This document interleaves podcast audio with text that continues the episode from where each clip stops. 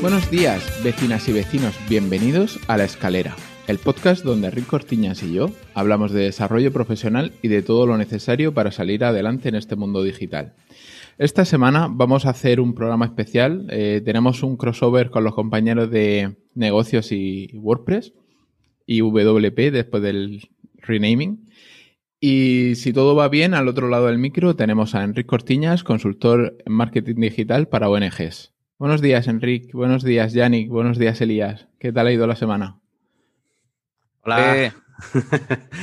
Bueno, pues nada, una semanita, eh, bueno, ah, una semanita rara iba a decir porque eh, esta semana ha sido doble, doble grabación con este episodio eh, aquí en domingo, que me venís ahí a hacer grabar a las 9 de la mañana.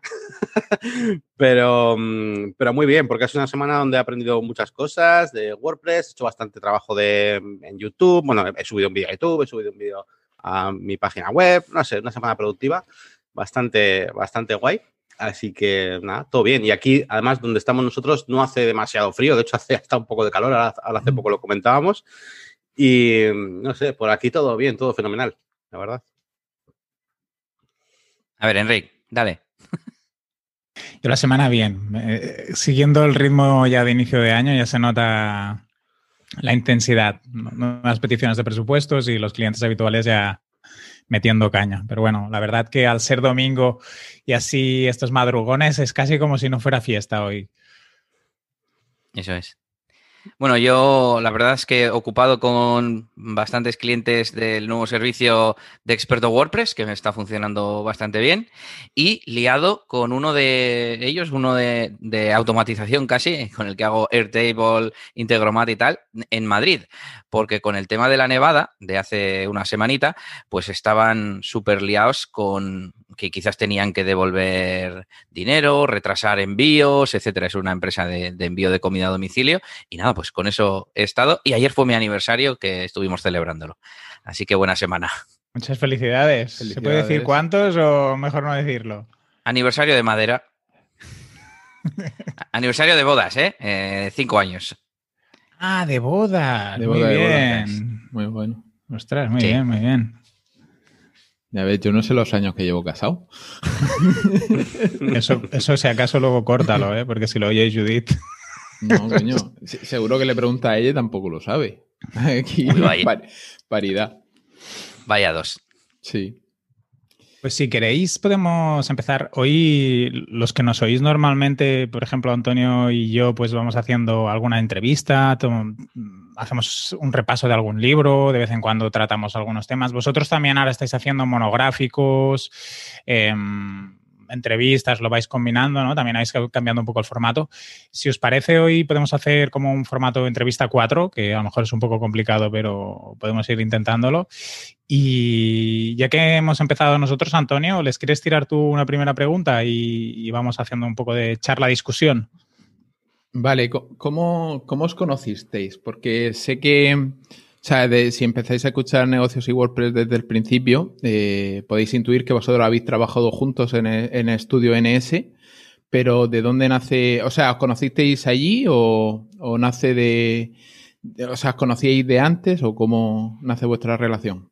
Pues mira, Antonio, lo puedes ver perfectamente en la historia que ha grabado Yannick en YouTube, que ahí lo, lo explica. No, bueno, eh, en los estudios, eh, eh, yo personalmente estuve dos años haciendo arquitectura técnica, como alguien que yo me sé, y después dije, no, no, esto no es lo mío, que en la universidad hay que estudiar mucho, y yo era, bueno, iba a decir un poco vago, más que vago, que, aprobaba por, estudiar el día anterior y, me, y me, me sobraba con eso.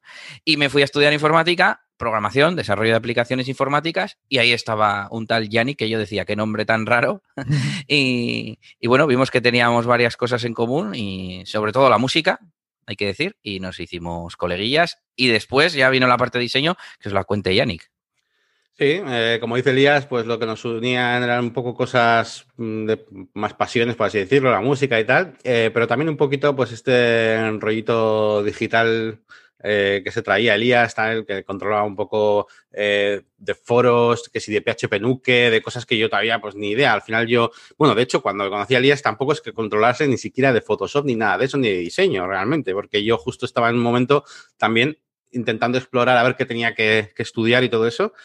Y, de hecho fue a raíz de, mm, de, hacer pequeños proyectos entre los dos, entre Elías y yo, pues eh, vamos, igual saco un disco, voy a hacer no sé qué música, no sé qué, ah, pues voy a ver en Photoshop a ver si puedo hacer la portada de un disco, no sé qué, que nos ayudaba, nos ayudaba un colega que teníamos, tal. Pues iba yo también pues estudiando y, bueno, estudiando, estudiando las, las opciones de cosas que me gustaban y, y, nada, pues poco a poco empezamos a hacer Elías y yo cosas juntos de todo tipo hasta que eh, pues un día tuvimos que hacer una primera página web que vino pues por un contacto suyo, por un familiar. Y, como era Flash lo único que controlábamos mucho, bueno, yo básicamente, Elías pues, eh, manejaba igual PHP Nuke, otras cosas, y bueno, eh, pues al final lo más rápido que teníamos a mano era eso, pues la hicimos en Flash, pero bueno, nos sirvió un poco para, para mm, por lo menos ir viendo cómo es trabajar juntos en equipo en una página web, etcétera, ¿no? Y, y nada, pues después de esa vino otra, pues ya sabéis, las típicas primeras páginas web, pues siempre recomendaciones de uno, de otro, de otro, de los contactos, digamos, cercanos. Y, nada, y empezamos a, hacer proyectos juntos. Y luego ya dijimos, oye, esto hay que ponerlo como si fuera en serio, ¿vale? Vamos a ponerle un nombre al estudio y tal. Y es cuando hicimos estudio en ese. ¿Esto ya con los estudios acabados o todavía estabais formándos? Yo no, yo no llegué ni a, ni a, aprobar el primero, el, primer curso, ni el segundo. O sea, yo mientras estaba todo el mundo dando clase de lo que era, que era desarrollo de aplicaciones informáticas, yo estaba eh, mirando cosas de Photoshop, o sea, y, y, nada, y me fui, me fui de, esos, o sea, me, me, piré de esos tipos de estudios y me fui a hacer mis cosas por mi cuenta de, eh, de diseño, gráfico y todo ese tipo de cosas. Y Elías sí, Elías sí que lo hizo bien. Es que estaba, estaba donde, donde tocaba. Eh, sin embargo, Yannick, pues como que no, no era su sitio realmente. Y de la experiencia de trabajar juntos, mm, ¿cuál ha sido el mejor momento o el mejor aprendizaje que habéis tenido juntos?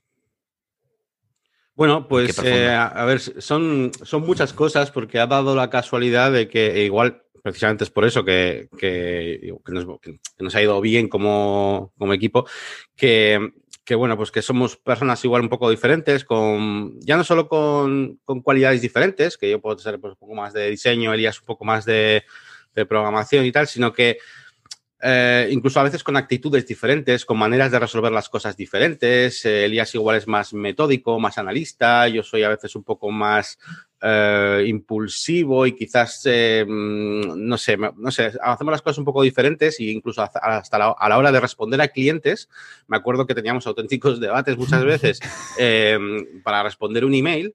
Y, pero, un, eso. Un parlamento. Sí, pero es que eso nos enriquecía porque, bueno, así lo veo yo, porque yo he cogido muchas cosas de, de Elías y supongo al revés un poco también. Entonces, al final, hombre, repercutir eso en el cliente y que pues, tardarle en contestarse, o sea, no, no, por él, porque al final el cliente veía el email al de cinco horas y ya está, pero él no sabía que habíamos estado cinco horas hablando para eso, ¿no? Entonces, eh, aunque nos repercutiría mal a nosotros de gastar cinco horas para eso, pero sí que, mm, sí que íbamos cogiendo pues, cosas de uno y del otro. Y evidentemente yo que venía un poco del mundo del diseño, el día es que empezó con el tema de WordPress, yo empecé a verle ahí qué hacía, pues ya veis, pues hoy en día estoy yo también hablando de WordPress, con lo cual, fíjate, pues eso, eso, es, eso, es una gran ventaja que he sacado de, de Elías también, así que sí, sí. Qué bueno, qué bueno. Yo no tengo nada más que, aportar. ¿Qué voy a decir? y, entonces, que finalizó vuestra relación en estudio NS y ya cada uno tiró por su lado? ¿O cómo fue eso? Sí, eh, más o menos por 2015, si no me equivoco, eh, vimos que, que, nos faltaba realmente, ahora lo veo claro, la pata comercial, al menos establecer nosotros un tiempo para captación de clientes eh, y, íbamos siempre, siempre sobre, sobre la marcha, ¿no? Eh, al inicio, como ha contado Yannick, con esas personas cercanas, familiares, amigos, etcétera, y luego un poco el boca a boca, o sí que hacíamos quizás alguna mm, acción comercial puntual, pero no teníamos un plan de continuo, etcétera. Y aunque podíamos vivir de ello, mm, tampoco eran ni grandes sueldos mm, y sobre todo no se veía que fuese a crecer el proyecto. Y llegó un punto en el que dijimos, ¿qué estamos haciendo? Mm, no tiene sentido. Eh, disolvemos, digamos, como tal el estudio. Los poquitos clientes de mantenimiento y así que teníamos, eh, me los quedé yo porque quizás ya ni que estaba con la mira en, otras cosas y, ya está. Pero hemos seguido en contacto y, haciendo cosas juntos de vez en cuando. Ha sido un final de, proyecto quedando como amigos entonces. Sí, incluso tenemos un documento que se llama desaceleración, de hecho creo que se llama como en el gobierno, desaceleración eh, del estudio, algo así, por ahí, de pues como las fases eh, iban a ser pues algo progresivo, ¿no? Que, pues yo que sé, que los clientes no de repente viesen eh, que Yannick no estaba y entonces el banner que faltaba de hacer no lo podían hacer, ¿no? Por ejemplo. ¿Y malos momentos que hayáis pasado cuando estabais trabajando juntos? Que digáis, ostras, ¿qué estamos haciendo? ¿O qué rollo hacer esto? Mm, ¿Tenéis ahí algunos que, que no sé si os llevaron a replantear el proyecto, pero por lo menos que, que os hicieran replantear la manera de trabajar? Sí, muchas, muchas veces hemos hablado de esas cosas porque evidentemente, pues em, lo que pasa que no sabía, e, era más frustración que, disparidad de ideas porque no sabíamos muy bien qué hacer, ¿no? O dónde estaba el problema. Hoy lo vemos mucho más claro, pero bueno. Pero así malos momentos, yo te, a ver, malos, malos, malos, pues hombre, pues las típicas cosas de, mm, sobre todo, pues eh, de inexperiencia o proyectos igual donde nos hemos embarcado en un momento dado y luego hemos dicho, uff, ¿dónde nos hemos metido? Igual eh, esto no sé si vamos a poder gestionarlo o incluso no por nuestra culpa, sino también pues igual algún cliente que pues no es posible gestionar eso, cosas así, ¿no? Un poco más de, trabajo, pero, o sea, me refiero, entre nosotros, pues más allá de, ya te digo, de discusiones laborales, de, de cómo tratar esas cosas, pues, pues tampoco, ¿no? No sé, o sea... No sé si Enrique, más que entre nosotros, se refería al estudio en sí. Sí, como eh. forma de aprendizaje también, ¿no? Ahora vosotros hablabais de que, no sé si la palabra sería que os faltaban tablas ah, en el sentido de, de, empresa y de gestión de clientes y así.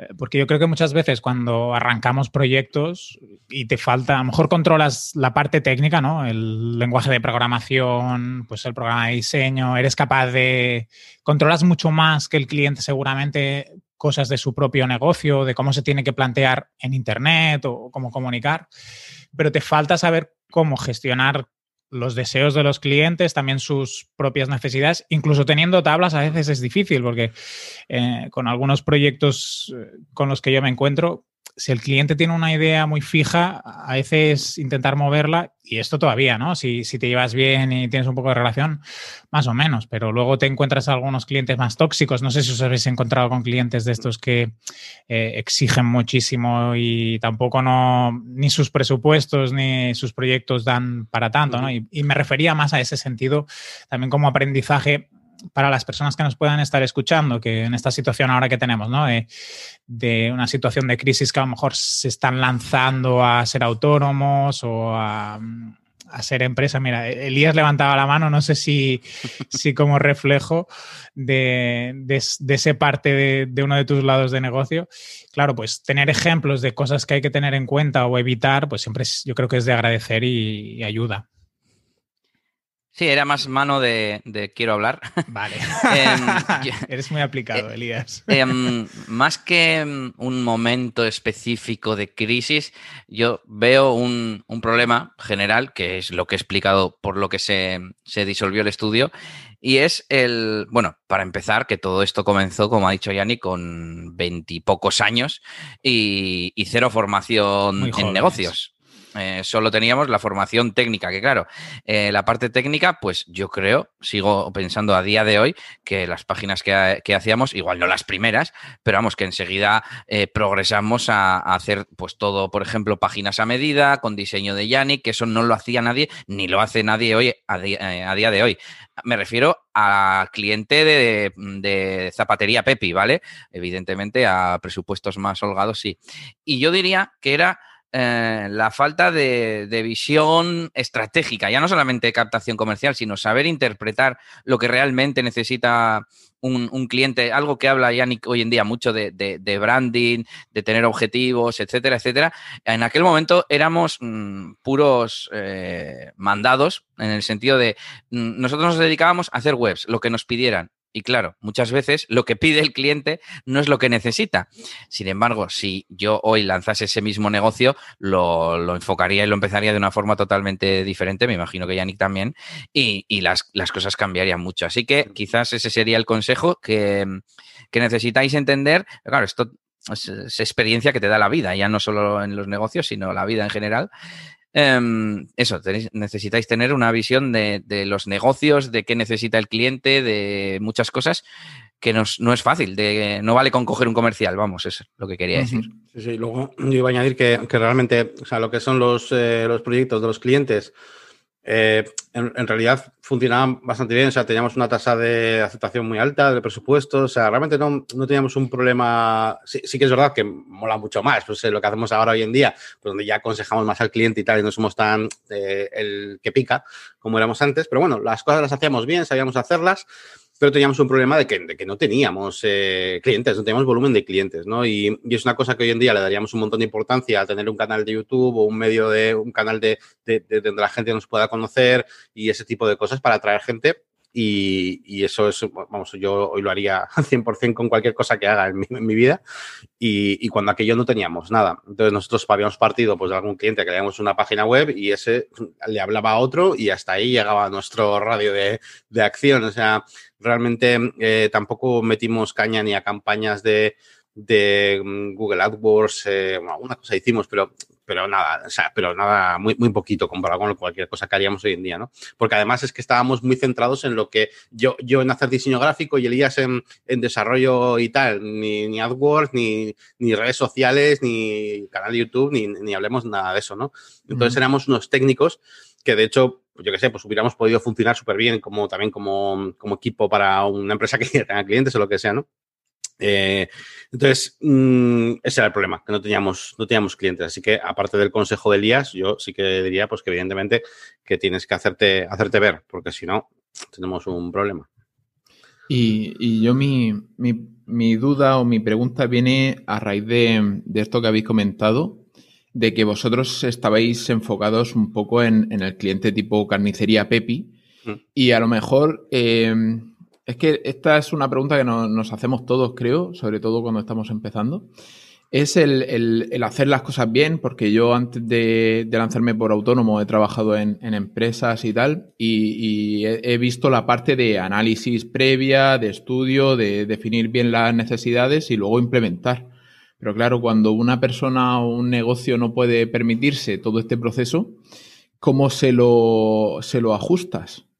Porque evidentemente en mi experiencia eh, no, no, normalmente no están dispuestos a o, no ven el retorno de la inversión de hacer un, proceso completo.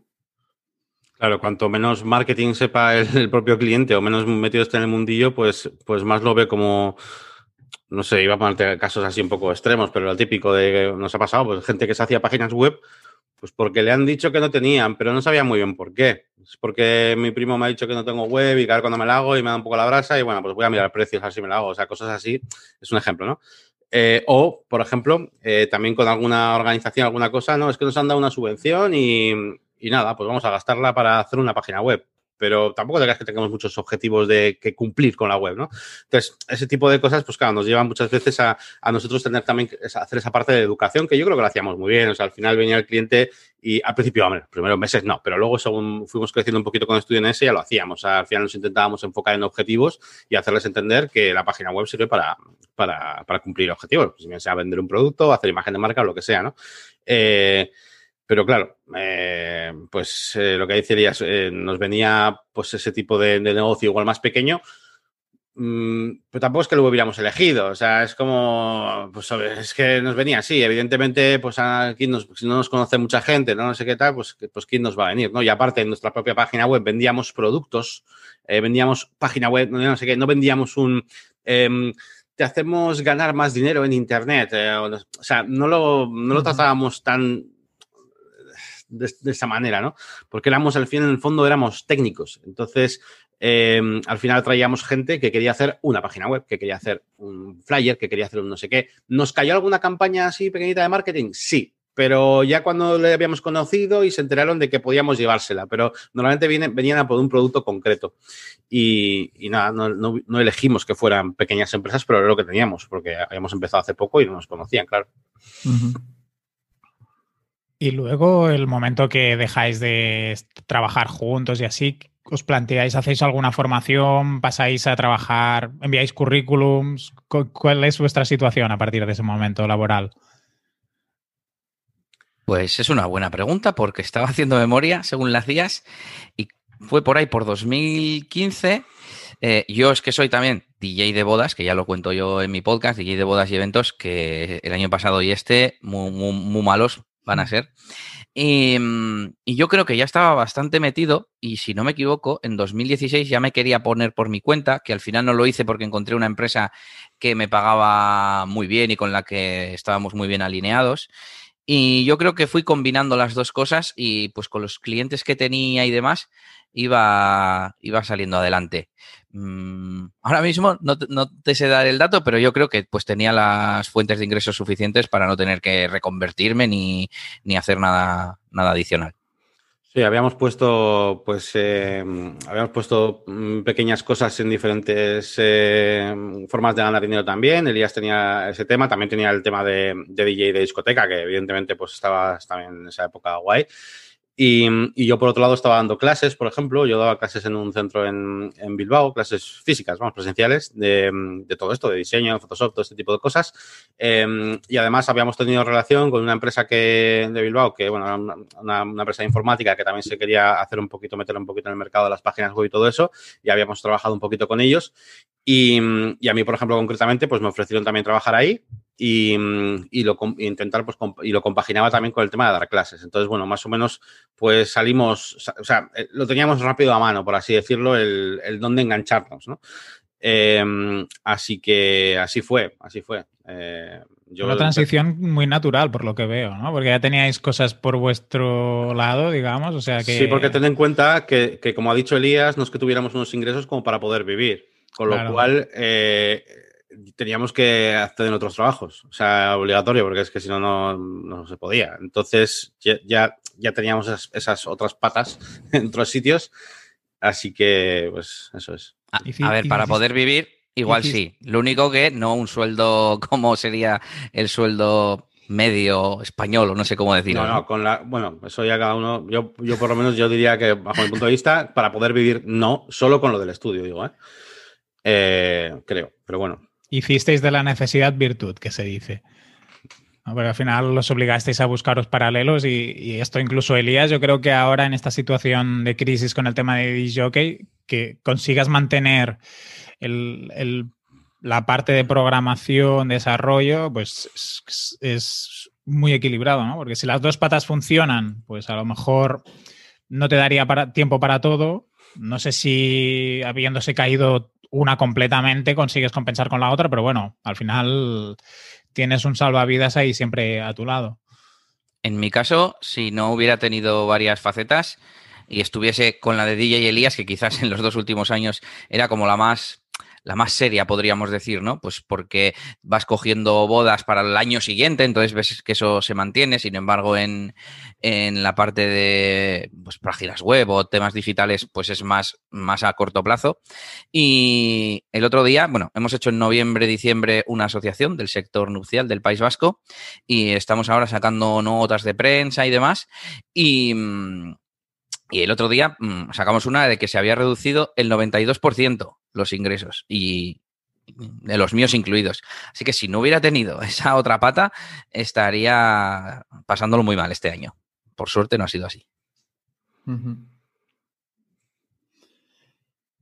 ¿Y cuándo empiezas, Yannick, a trabajar para el estudio? O sea, ¿cómo entras a formar parte del equipo? ¿De, la agencia dices? sí.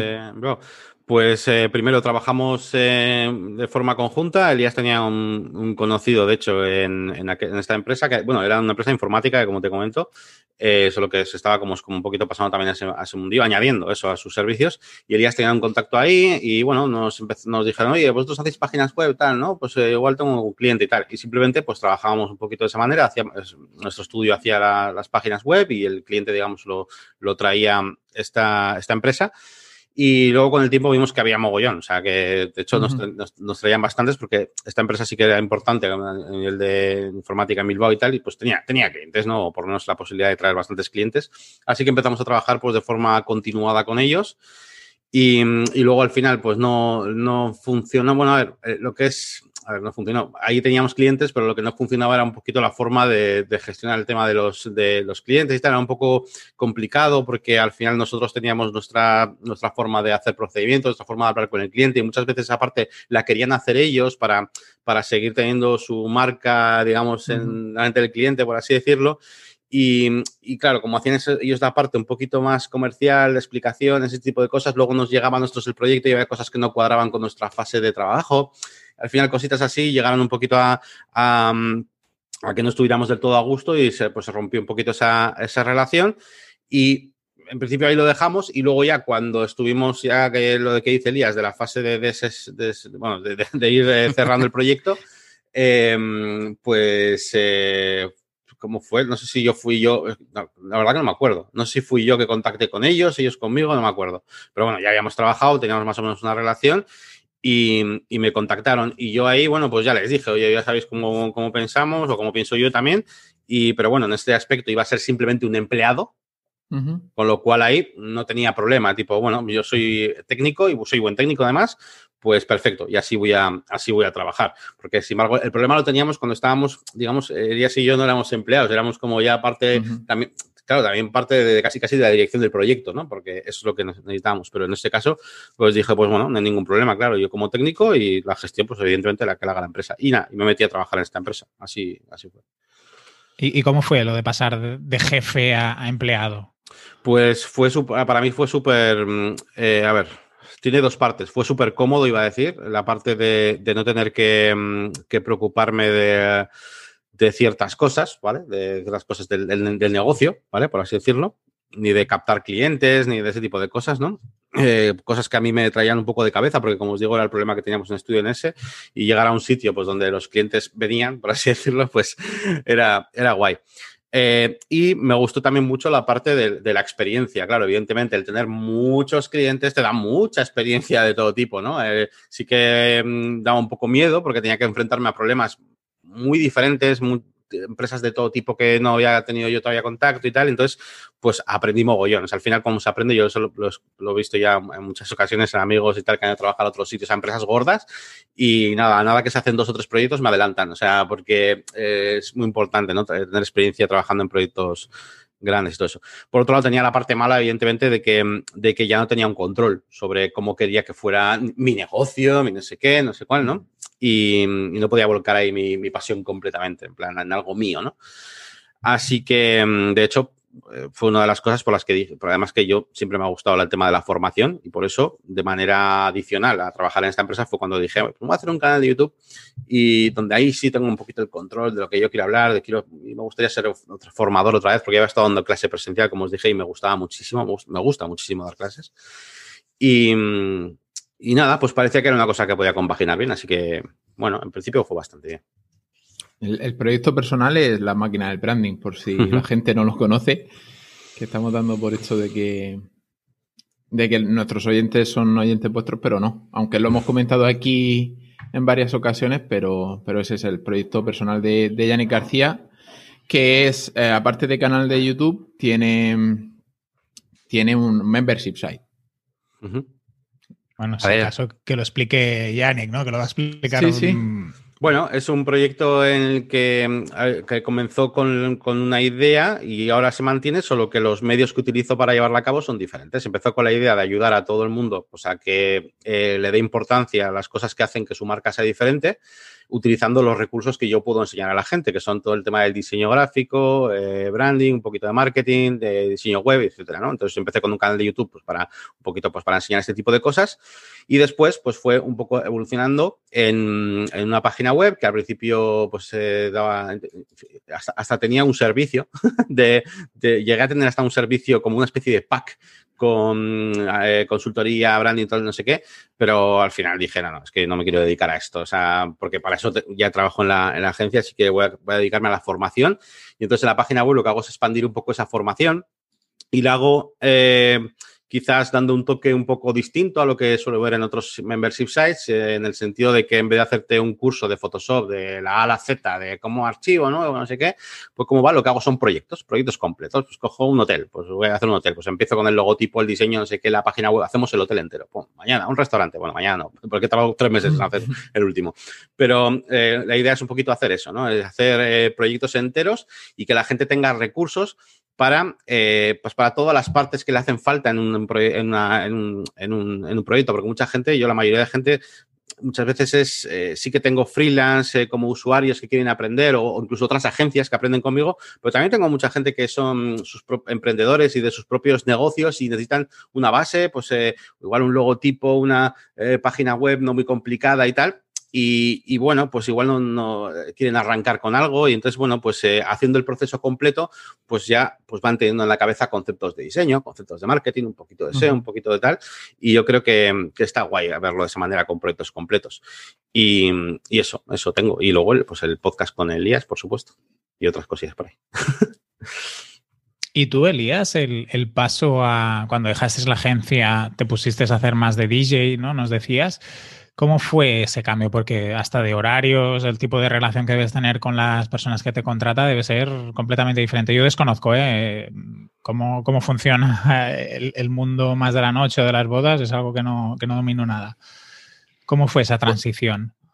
Pues a ver, como te decía, en 2016 y 2017 eh, todavía seguí trabajando para una empresa en el tema de eventos y os estoy mirando la antigua herramienta en la que facturaba en esos años y todavía tengo un montón de, temas de, web, de muchos dominios, mantenimientos, etcétera. Así que yo creo que de forma natural lo, iba combinando. Em, no me quedo exactamente con la pregunta, pero creo que te la puedo responder. Que cómo es el trato con un cliente, digamos, de, bodas sería, porque en discotecas va de otra forma. Eh, pues complicado, complicado, porque claro, eh, pues una página web puede ser algo importante, pero el día de tu boda, pues lo es mucho más, ¿no? Nada más te casas eh, con buena suerte una vez en tu vida y claro, tiene que salir todo perfecto. Y para mí, que encima soy Mr. Cuadriculado, yo tengo todo súper procedimentado, pero, pero en un documento, ¿vale? No solamente en mi cabeza. Los pasos que voy a dar, perfectos, y lo he hecho más de 600 veces en mi vida ya. Entonces, aunque suene feo, para mí una boda pues es un trabajo más. Le voy a poner la misma seriedad y profesionalidad que a los demás, pero pues es uno más, no es un día especial para mí. Para el cliente sí. Entonces se crea ahí una especie de, mm, choque o de, diferenciación, de diferencia, porque ellos lo quieren tener todo controladísimo y se meten quizás en cosas que es en plan, déjame a, a mí hacer, ¿no? A nivel de, no sé, preocupación, oye, pero esto, pero ¿cómo vamos a hacer? Y es en plan, tranquilo, que todavía falta mucho tiempo, que no sé qué. A ver, que hay cosas que son normales, ¿vale? O sea, entiendo que, es un día especial y que pues, seguramente a mí me pasaría lo mismo. Bueno, o no, porque yo ya sé que un DJ de bodas sabe hacer su trabajo, pero bueno, em, mismamente eso, la, la elección de la música, ¿no? Em, yo sé perfectamente, hay gente que se sorprende cuando le explicas, no, bueno, pues si hay gente mayor, pondré más música de tipo gente mayor, si hay gente joven, pondré eh, música de gente joven, y si pongo una salsa y no baila nadie, pues ya no voy a poner ninguna salsa más. Pero sin embargo, si justamente tres familias mm, practicaban bailes de, salón, digamos, y yo no lo sabía, eh, pues igual pongo dos o tres más durante las cinco horas que dura la fiesta, ¿no? y, eso, esa experiencia que yo ya tengo y que es algo natural, pues ellos no saben que yo lo sé y te, hacen muchas preguntas y quieren hacer reuniones y etcétera, etcétera. Esa parte comercial que no me gusta tanto. ¿Y este 2021 la previsión a nivel de DJ continúa siendo floja o, o se han pospuesto bodas para este año o así? Pues solo tengo una boda, o sea, tengo varias bodas, pero son todas aplazadas del 2020 excepto una que se aceptó a finales del 2020 para 2021. Y no tengo, o sea, llevo muchos meses sin ni siquiera solicitudes de, presupuesto. Entonces, tu objetivo para 2021, ¿cuál sería, Elías? reforzar la parte de WordPress, de lo que nos comentabas de Airtable, automatizaciones. Efectivamente, sí, porque al inicio de la pandemia, eh, pues me salieron varios clientes como este que comentaba de distribución de alimentos a domicilio y, sin querer, es que no he tenido ni que reforzarlo, pero también yo estoy reforzándolo pues con ese nuevo servicio que yo antes no tenía, que son, no dejan de ser packs de horas, pero bueno, le he intentado dar unas características que a mí me resulten cómodas y que sea pues la mayor flexibilidad para, para el cliente. Y oye, parece que, que está gustando y, yo estoy también bastante satisfecho, con lo cual, pues sí, eh, pretendo reforzar esa parte e incluso no solo la de WordPress, que es la que ya tengo afianzada, sino, claro, es que hay gente que me está diciendo, pero hazte un curso de Airtable, pero hazte un curso de automatizaciones, tal. Y claro, a mí me resulta como extraño porque pues sería abrir una vía más y bastante tengo abiertas ya, pero bueno, pues quizás ese sea el futuro. ¿Qué qué? Te dejo mi web para poner el curso. un profesor invitado. solo si me dejas subir también un vídeo al canal de YouTube que se llame A mí me gusta el table. y una pregunta más, Elías. Em, ¿De qué forma eh, intentaste pivotar tu, tu faceta de DJ durante la pandemia? Pues es que a ver, em, por un lado, básicamente, mm, eh, el hueco que dejó la faceta de DJ de eventos la llenó, eh, pues principalmente el cliente este de alimentación, pero también más gente me empezó a preguntar, eh, pues gente se animó a hacer cosas online, lo sabéis vosotros, que de repente todo el mundo quería hacer cosas en Internet porque estaba en su casa aburrida, vamos a decir. Y, mm, pero, mm, además de esto, se reforzaba con que eh, los clientes empezaban a llamar, que quizás iban a aplazar la boda, que no sé qué, y, a ver, em, evidentemente está muy guay pasar las bodas del 2020 al 2021, pero teóricamente, si quitamos la pandemia y hacemos como que no ha existido, yo el 2021 también iba a tener bodas. Entonces, las que se trasladan me están al 2021 me están quitando las bodas que ya se iban a celebrar en el 2021. A enero de 2021, pues os digo que tampoco iba a haber muchas.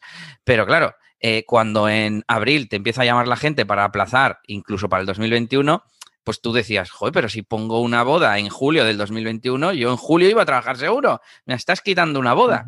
Los, los 1.000, 1.500 euros que muevo de, mm, y que voy a mantener, lo único que me están haciendo es quitarme otros 1.000, 1.500 euros del año que viene. Entonces, eh, había mucha, mucha frustración y, de hecho, una determinación que hemos tomado en la, en la asociación es que no hay más aplazamientos gratuitos. O bien tienen que pagar eh, una nueva reserva o, algo, porque, porque es que si no, al 2022 no va a haber proveedores de bodas. ¿Y esta decisión la habéis tomado, has dicho, las asociaciones? Mm, en nuestra asociación, pues eh, una de las cosas que, uno de los objetivos es tomar un rumbo común, que las cosas que comuniquemos a, nuestro público y nuestros clientes actuales que ya nos han firmado eh, sean, sean coherentes, sean comunes entre todos, porque no tiene sentido que o el 80% haga una cosa y el otro 20% haga otra, ya sea ser más restrictivo o ser más permisivo, porque al final unos quedan bien y otros quedan mal. Pues bueno, para ir todos al unísono con un bien, con un bien común al fin y al cabo. Qué bonito me ha quedado. Y bueno, también eh, la pregunta iba por el tema de las sesiones en, Twitch, en directo. Las sesiones que ibas haciendo y, también que, intentaste reforzar también, por lo menos, la parte promocional de DJ. ¿Quieres que te hable de, esa posibilidad de negocio? sí, que ¿cómo te la pues planteaste? Pues mira, empecé en la cuarentena en marzo y fue totalmente improvisado e impulsivo. De hecho, el, primer mm, pusieron un viernes o un, jueves las restricciones y el, sábado dije, esta noche tengo que emitir, como sea. Y veo mi primer vídeo y es en plan, yo aquí en la habitación, sin luces, sin carteles, sin nada, ¿no? Ahí en, bruto, en crudo. Y, poco a poco lo fui mejorando semana a semana hasta llegar a tener con, con StreamYard los invitados en pantalla. Se metían a saludar, etcétera, etcétera, como un radio show o como un programa de, televisión, eh, así muy dinámico y tal. Em, Después, pues como que se, hizo, la desescalada, llegó la nueva normalidad, ya se podía salir a la calle, porque os recuerdo que no podíamos salir a la calle, y entonces la gente pues eh, empezó a, no asistir a estos eventos. Pero con la segunda ola, nuevos, nuevas restricciones, etcétera, pues como que ha habido otro, un resurgir y muchos DJs de, mi entorno eh, se han puesto a emitir en Twitch y yo también me puse. Pero es que además, eh, a la vez, Joan Boluda, entre otras cosas, pues se puso a hacer directos y encima Joan Boluda todo lo enfoca desde el punto de vista de negocio y me picó y dije, pues si yo también puedo emitir en Twitch, la, parte técnica me la sé ya de memoria, ahora me falta la parte comercial, marketingiana. Y bueno, pues lo he ido aplicando, ya he cobrado una vez de, de Twitch, te pagan cuando pasas los 100 euros. Mm. Y bueno, pues no es mucho, pero al fin y al cabo mm, es una afición que hago ahora mismo los sábados y pues oye, lo que vaya llegando, bienvenido será. Bien es cierto que eh, ahora estoy con un montón de trabajo y no puedo potenciar esa faceta, pero hay gente que, está teniendo, vamos, que, veo los directos de otros DJs y le están haciendo pues donaciones todo el rato, la gente se suscribe, etcétera, etcétera, y estoy seguro que hay algún compañero sacándose un buen, un buen sobresueldo. Y para este, ¿os marcáis objetivos cuando empezáis el año, Yannick y Elías? En el sentido, me gustaría llegar a hacer esto, esto. Sí, yo sí, yo sí tengo una serie de objetivos, aunque no son unos objetivos metidos en, una, en un calendario. Eh, son cosas que sí quiero, que sí quiero realizar. Son como, em, son como puntos eh, o triggers que lanzan otro, otro punto en el proyecto. Yo, por, por, ponerte un ejemplo, ¿no? En la máquina de branding, pues cuando yo me acuerdo de, pues eso, yo tenía pues mm, establecido, oye, cuando llegue a tantos eh, suscriptores, voy a hacer que la web vaya esto. Y ahora, cuando llega a tantos, voy a hacer que eh, sea de pago y haya una suscripción. Y cuando, y, además yo, eh, y cuando, de hecho, por ejemplo, ahora mismo, ¿no? Yo estoy en un proceso donde la membresía, pues cuando está naciendo, por así decirlo, eh, tengo 100 vídeos, ¿vale? que no son tampoco demasiados, pero bueno, ya tengo justo ahí, justo además estoy pasando ahora ese punto de los 100, de los 100 vídeos en la máquina de branding, que para mí era algo importante, por ejemplo, y era que alguien que entre de nuevas, que entre nuevo, eh, pues vea que tenga ya ahí un contenido interesante. Porque antes si tenía, por, mucho que sea recurrente, que eso está bien, pues todas las semanas un vídeo, vale, pero alguien que entra y tiene 20 vídeos o 10 vídeos, pues no, no le doy mucho valor. Entonces, para mí esto, tener ya 100 vídeos dentro, pues ya activa otro, otro paso, ¿no? Eh, y entonces, bueno, pues voy, tengo, una serie de objetivos, eh, digamos, pero no, no están sujetos a, a, una fecha, sino a que ocurra algo, a que ocurra un evento, ¿no? Por así decirlo. Entonces, sí, sí que tengo, pero no es eso, vamos, funciona así. a, nivel, a nivel de captación, ¿algunas estrategias que estés ahí potenciando, Yannick, para este año? Pues a ver, yo mi intención a nivel de captación es cambiar un poquito el chip. Eh, es que no, lo sé, estoy estudiándolo, ¿vale? Hago mucho experimento. Yo hago mucho experimento en YouTube con vídeos y tal, porque, eh, por ejemplo, imagínate, ¿no? Pues igual voy a intentar en YouTube hacer vídeos como más abiertos para todo el mundo, más casuals y tal y mm, para intentar captar mucha más gente, porque si hago vídeos específicos de un plugin de WordPress, no sé qué, al final crece a un ritmo mucho más despacio. Em, pero por otro lado, eh, mis vídeos más técnicos, por así decirlo, son los que más valoración tienen, más comentarios tienen. El otro día subí un vídeo de un plugin concreto que hace una cosa con custom fields, una cosa más o menos técnica, y tiene un montonazo de comentarios, tiene un montón de visitas, no sé qué, y sin embargo, igual hago otro vídeo hablando así en general de las páginas web y yo ahí no, no es que no está bien el vídeo, pero no me diferencio tanto de otros hablando. Entonces, eh, tengo que intentar buscar un equilibrio ahí y, mi intención es intentar llegar a más gente. Eh, lo puedo hacer con vídeos de Photoshop, lo puedo hacer con vídeos hablando de más gente, o sea, de otras cosas. Entonces, este año me gustaría abrir ese, mm, cambiar un poquito el concepto. Creo que en mi página web lo he conseguido con la máquina de branding por las cosas que me dice la gente, porque yo antes tenía solo vídeos de WordPress, como quien dice, muy puntuales, y a, raíz de tener esta idea, que fue la de, 2020, fue un poco el, plan era hacer proyectos enteros, tener proyectos enteros en la máquina de branding, un restaurante, un no sé qué, un hotel, y hacer todo, el diseño, el logotipo, cosas en 3D, un vídeo, tal. Creo que en la máquina de branding, ya por las cosas que me dice la gente, ya la gente ya entiende que aprende un poco de todo y quiero llevar eso también a YouTube. Quiero llevar un poco eso a YouTube y que no esté todo tan monotematizado que, con el tema WordPress. Esa sería mi, mi intención para este año, que me vean un poco más con, pues un poco más con recursos de todo tipo. ¿Y en tu caso, Elías?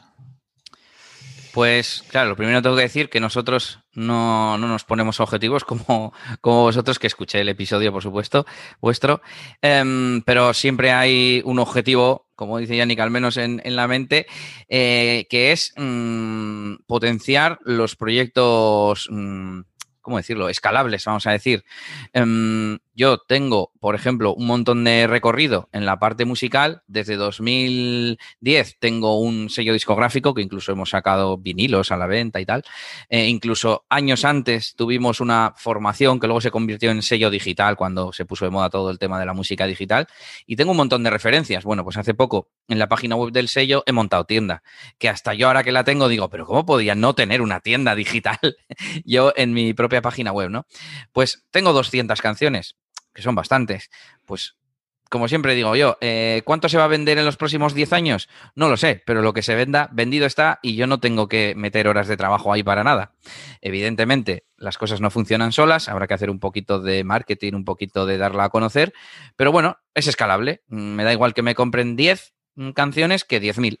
Entonces, ese, eso que sirva como ejemplo y pues, pues me gustaría más hacer ese, ese, tipo de cosas, incluso acercarme al modelo de Yannick, de, como decíamos antes, hacer un curso, igual al principio no un membership site, pero pues voy a hacer un curso de Airtable y lo voy a poner a Airtable, que si no luego me, hmm. me dicen.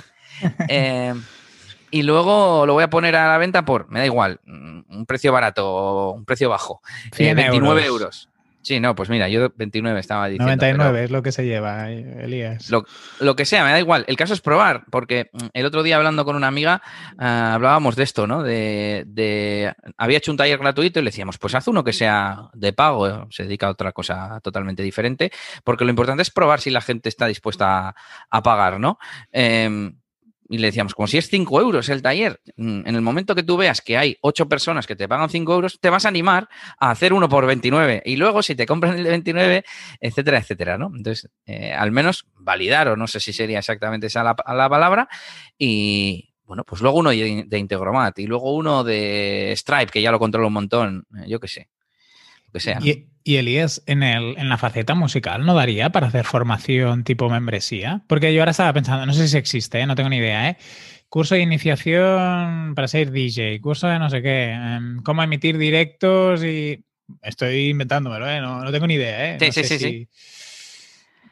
Pues a ver, ese realmente es mi gran sueño, porque, em, porque realmente es mi pasión, es lo que más me gusta, me encanta la programación y la tecnología, pero eh, estoy muy centrado en, el estilo de música que se lleva por aquí, por el, iba a decir el País Vasco, pero casi casi Vizcaya, que, es pues, mm, por ejemplo, allí en Levante, pues se llevaba en esos años la máquina, ¿no? De ahí salió el famoso Flying Free y aquí era pues otro estilo, pues un poco menos, menos rápido, iba a decir más lento, menos rápido, bueno, diferente, y, pero característico de aquí y tal.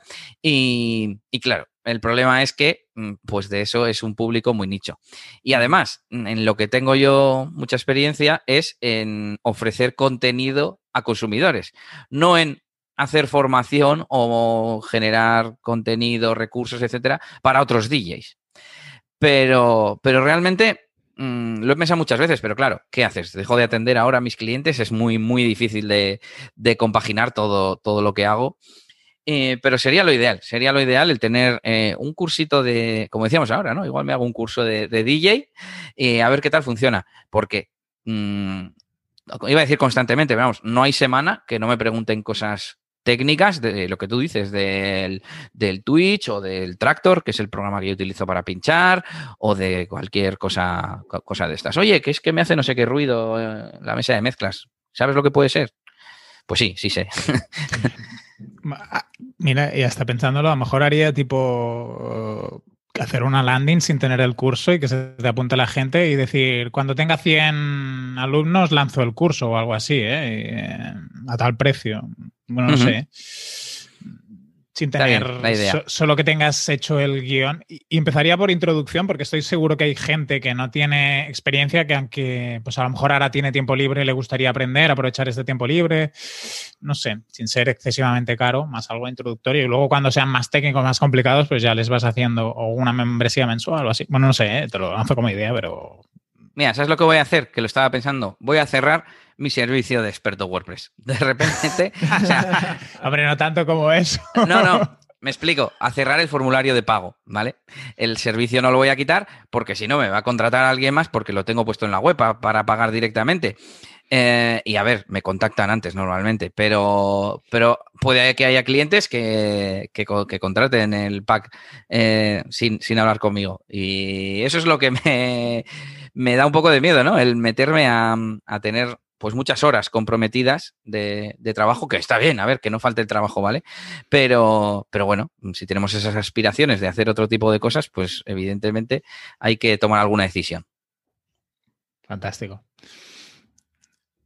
Normalmente, no sé si Antonio quieres hacer tú alguna pregunta así. Nosotros preguntamos a, la gente que nos diga un libro, una herramienta que os haya cambiado el año, que haya sido un factor diferencial. No sé si el año, ¿eh? pero si tenéis algún libro de referencia, alguna cosa que sea muy importante o que consideréis, hostias, gracias a esto, pues hemos trabajado mejor o yo a nivel personal pues también he tenido un mejor desarrollo. No sé si tenéis alguna, alguna recomendación, alguna sugerencia para los oyentes.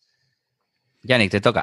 Bueno, yo a, nivel de herramientas o algo que, haya cambiado un poquito mi manera de trabajo y tal, o mejorado, pues te tendría que decir la de ClickUp, yo creo, porque eh, yo soy un desastre, pero para casi todo tipo de cosas de, organización y ese tipo de cosas, y, pues con ClickUp parece que me, va mejor, así que mm, desde luego ha sido un avance y creo que me organizo mejor. De hecho, he pasado ahí mis proyectos también, o sea, no solo el podcast, que es un poquito la manera en la que lo introduje para tener la comunicación con, con Elías y de otras cosas nuestras, que antes lo hacíamos en, en Trello y tal, y hemos probado otras cosas y con ClickUp la verdad que me ha gustado, me ha bastante y, sería una recomendación. Y, no sé, eso sería un poco más, lo más así.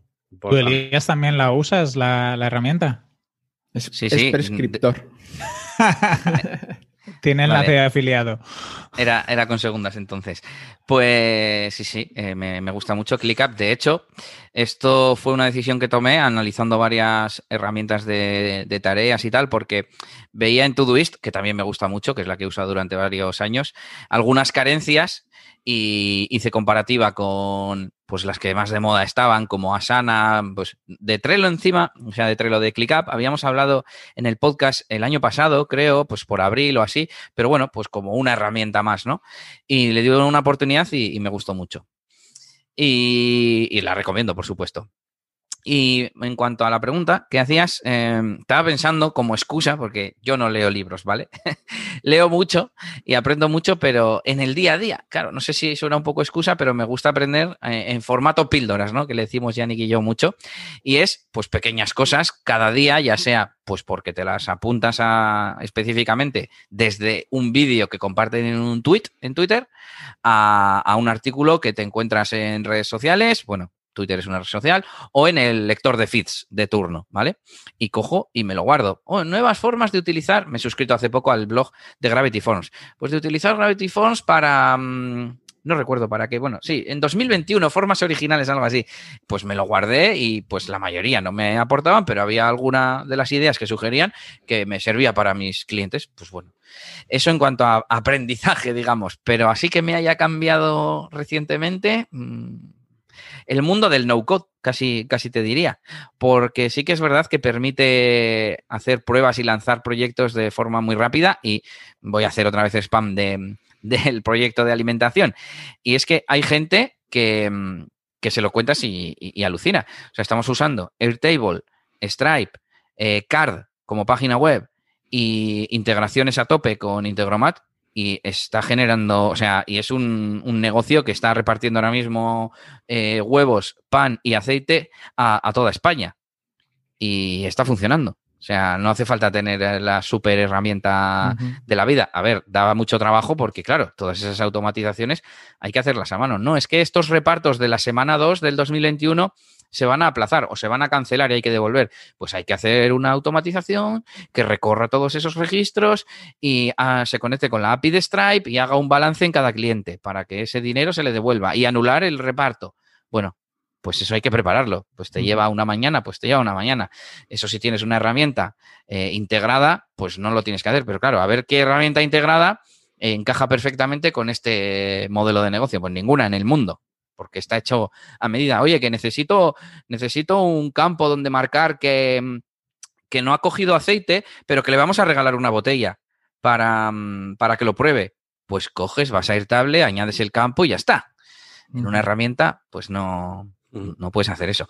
Y nada, pues eh, basado en Airtable, pero casi lo ampliaría a lo que decimos, a, no code, si os parece.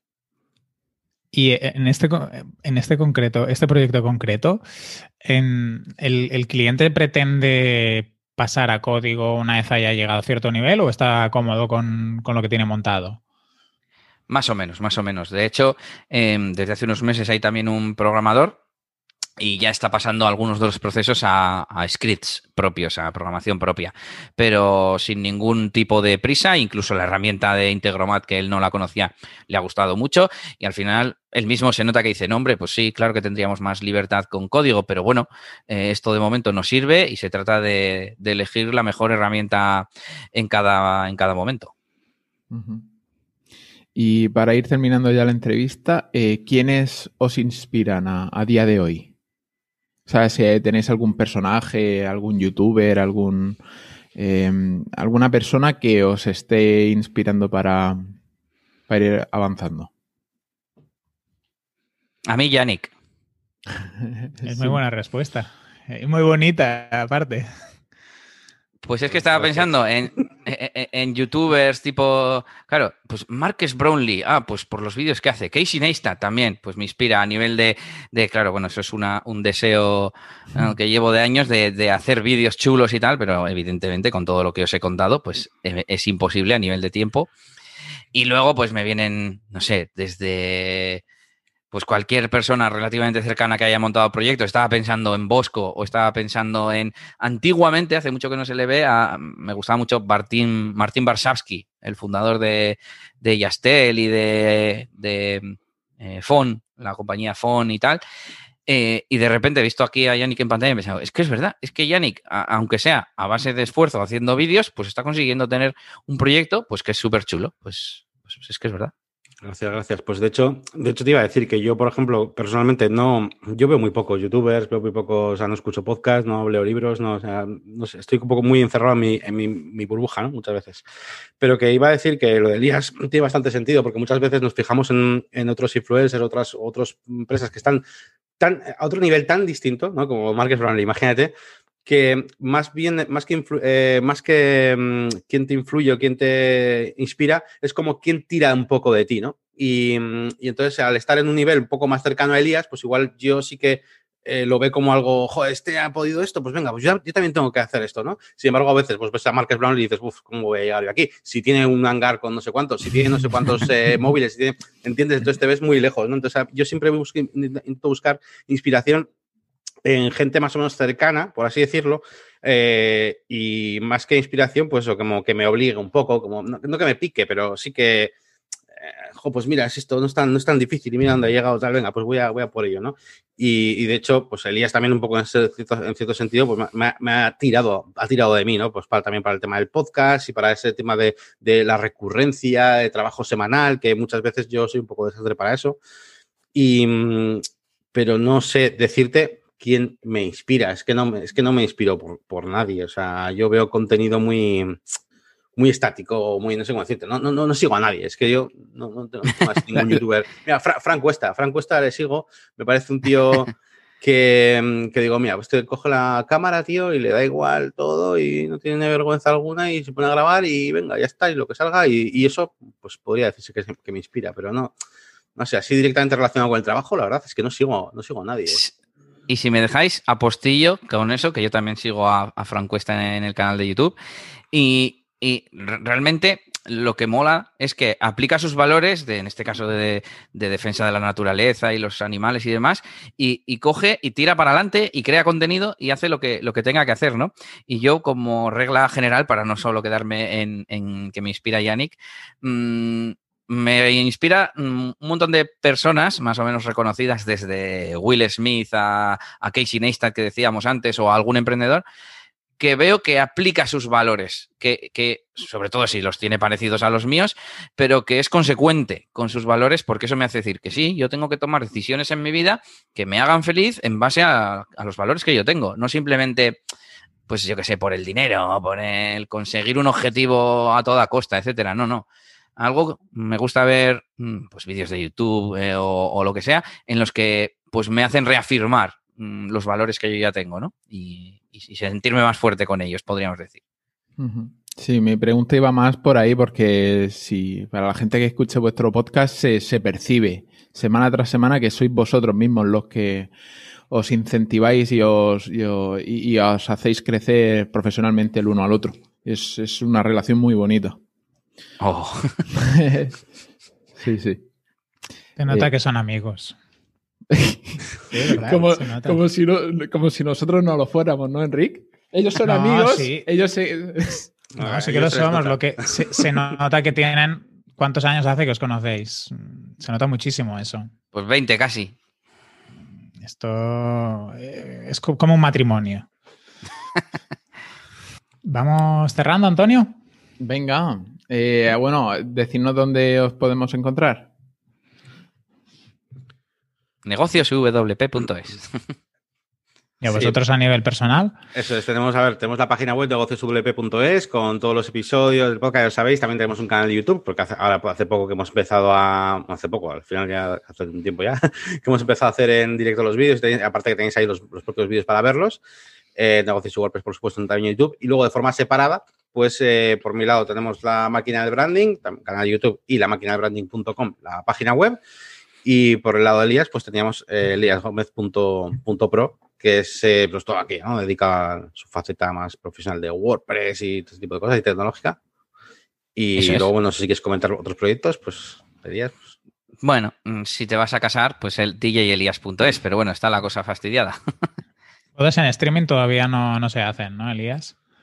¿No? Y ya le estuvimos dando vueltas el año pasado a, hacer algo así, a, bueno, pues eh, si, para que yo no esté en tu boda y tener una persona menos porque hay límite de, de, asistentes y demás, pues te hago la sesión por streaming, pero claro, para eso mm, hay que montar allí una tele y que haya internet y bla, bla, bla. Bueno, lo estuvimos pensando, lo estuvimos dando vueltas. Bueno, ¿A Antonio, dónde te podemos encontrar? A mí en antoniosánchez.pro. Pues a mí en enricortiñas.com y en catcommerce.cat. Nos vemos la semana. Bueno, de aquí 15 días, Antonio. De aquí 15 días nosotros. Y si queréis eh, seguir escuchándonos, eh, en un par de días estaremos eh, recibiendo nosotros las preguntas en negocioswp.es. Pues muchas gracias a todos y seguimos en contacto, chicos. Venga. Hasta luego. Hasta luego. Feliz semana. Agur, agur. Euro